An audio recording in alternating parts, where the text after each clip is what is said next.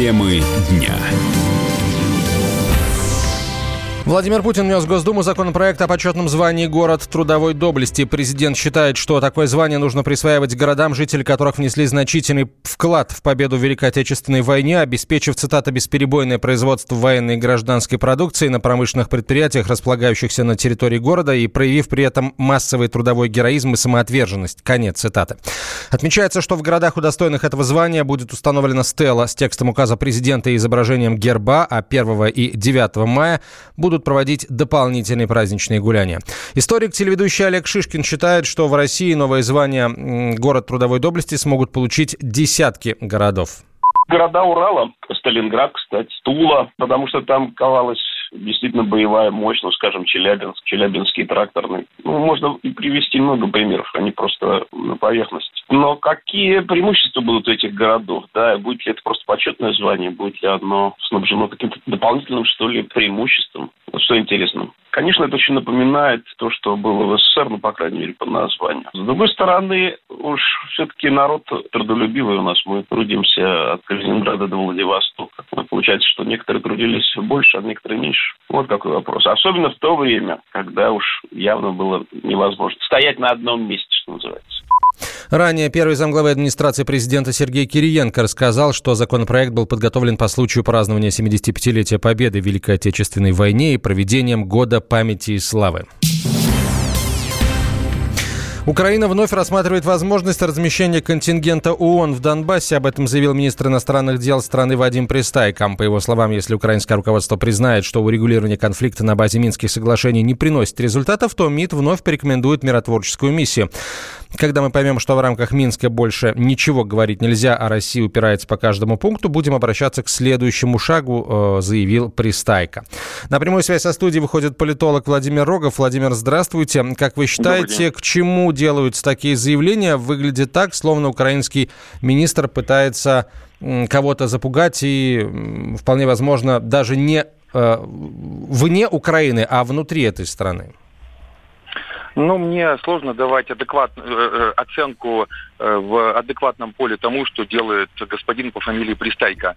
То есть здесь столько же дипломатии, сколько наверное, балета, да, как бы во внешней политике э, постукраинского пространства подконтрольного Киеву. Я напомню, что для того, чтобы появились миротворцы, должно быть, во-первых, согласие двух сторон. Естественно, ни у Донецка, ни у Луганска никто об этом не спрашивал со стороны Киева. Это, во-первых. Во-вторых, по поводу миротворцев, ну, уже как заклинание повторял э, э, Петр Алексеевич Порошенко не раз эту инициативу и объяснялось, что если миротворцы появятся, то они могут появиться, в том числе это, это подтверждал и Владимир Владимирович Путин, э, что миротворцы могут появиться только как усиление контингента наблюдателей по линии ОБСЕ и непосредственно обеспечение их безопасности. Зачем нам миротворцы на границе народных республик и России? Но это риторический вопрос. На этой границе никто не стреляет, там полный порядок, все нормально, спокойно.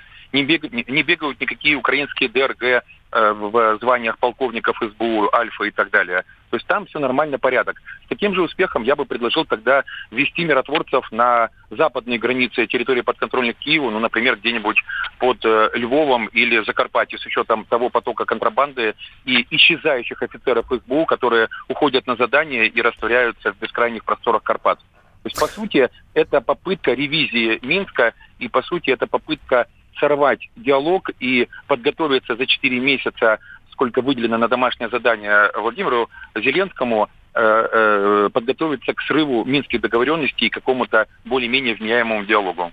Спасибо большое, Владимир. На прямой связи со студией был политолог Владимир Рогов.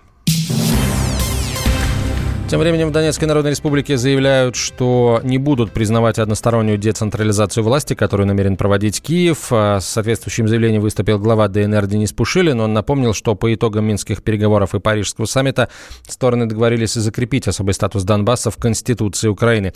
Если Киев будет уклоняться от их согласования с нами, это станет грубым и прямым нарушением Минских соглашений. Одностороннюю децентрализацию мы не признаем, заявил Пушилин. Лидер движения русских украинцев «Парус» Юрий Кот считает, что процесс прекращения войны в Донбассе может затянуться. Очевидно, что сейчас, наверное, на первый план выходят как раз э, те, кто владеет улицей на Украине, а именно Аваков. Видно, что Зеленский у него работает на подтанцовке. Похоже, что на этой встрече Зеленский взял на себя обязательство урезонить наших классных патриотов, ультрас, радикалов и так называемых ветеранов АТО, потому что они не дают возможности продвигать вообще никакие мирные инициативы и явно раздражают ту же самую Европу, которая раньше они были выгодны и удобны, когда надо было пытаться добиваться результата драконить Россию. Но поскольку это не получается, они решили, что надо все-таки как-то подубирать этих бешеных псов нацистов, потому что э, эти бешеные псы начинают кусать руку дающего. И приносит очень много проблем. А, прежде всего самой Европе, которая уже устала от всех этих санкций, хотела бы от них освободиться.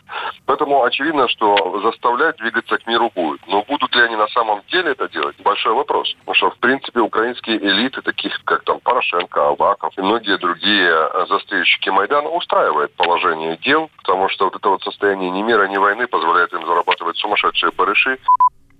13 декабря президент Украины Владимир Зеленский внес в Раду законопроект о децентрализации. Текст документа на сайте парламента пока отсутствует.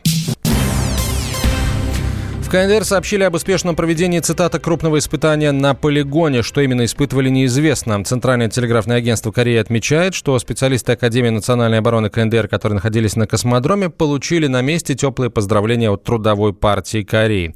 Научный сотрудник Центра корейских исследований Института Дальнего Востока Российской Академии Наук Константин Осмолов предполагает, что КНДР испытывает новые технологии для запуска спутника. Самом деле речь идет даже о не испытании оружия, Речь, скорее всего, идет об испытании двигателя для ракеты-носителя средней дальности или большой дальности.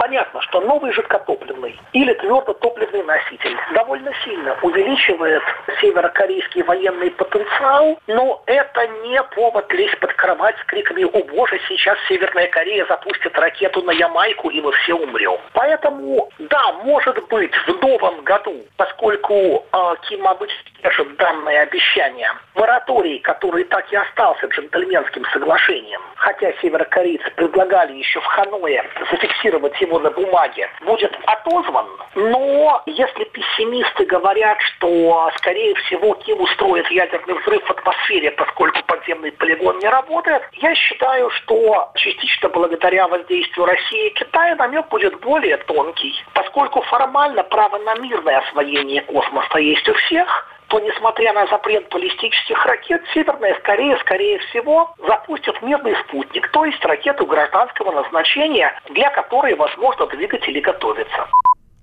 8 декабря северокорейские СМИ сообщили о проведении успешного испытания на космодроме Сохэ. Предполагается, что там был испытан ракетный двигатель. Это первый подобный тест с момента начала переговоров Пхеньяна и Вашингтона о продолжении денуклеаризации Корейского полуострова.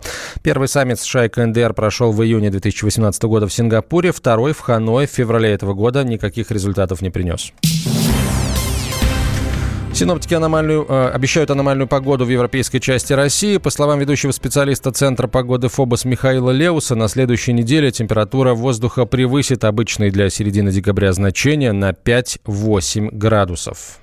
Новая неделя в столичном регионе, как, впрочем, и в большинстве областей центральной части Европейской России, продолжит теплые и сырые тенденции, и э, жителей этой части нашей страны ждет скорее осенняя погода. До конца рабочей недели по северу Европейской России будут перемещаться атлантические циклоны, которые и периодически будут затягивать центральную часть массы хорошо прогретого гольфстримом и влажного атлантического воздуха. В такой ситуации погода будет облачная, с небольшими осадками, преимущественно в виде дождей, порывистым ветром, а температурный фон будет на 6-8 градусов превышать обычные для этого времени года значения. Причем в конце рабочей недели не исключено, что в столичном регионе будут э, и побиты отдельные суточные рекорды максимальной температуры воздуха. По нашим прогнозам, температура воздуха в Москве к концу недели постепенно повысится до плюс 4, плюс 6 градусов. Ну а в выходные ожидаем похолодания, но насколько э,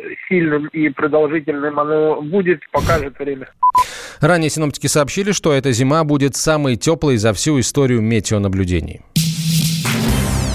Темы дня.